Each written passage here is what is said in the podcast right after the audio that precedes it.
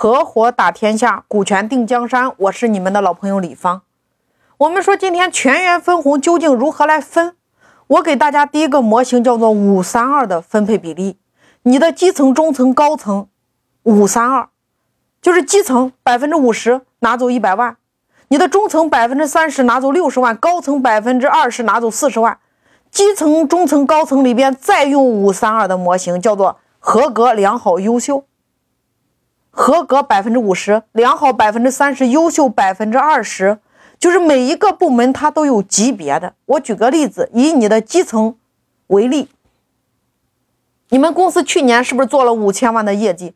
你们有一百个员工，那什么样的人才算合格呢？拿你的总业绩五千万除以一百个人，他只要业绩平均到个人头上达到五十万，他就算合格。合格他就可以参与分钱。那么现在你可以数一下，你们公司一百个人里边是不是有二十五个人达到了五十万的业绩？那这二十五个人每一个人分走两万，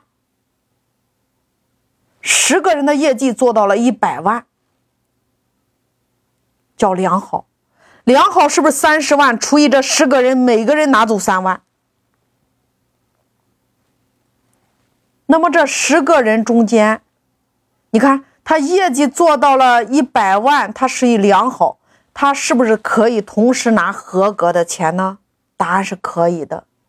他先拿五十万里边的两万，然后再拿良好里边的三万，每一个人分的实际上是五万。有没有听明白？你公司有两个人业绩达到了一百五十万，叫做优秀，优秀二十万除以两个人，是不是一个人拿走十万？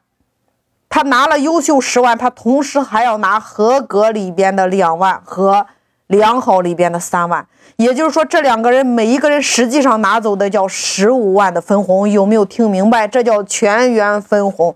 无论你是基层、中层、高层，每一个部门再用五三二的模型来切割。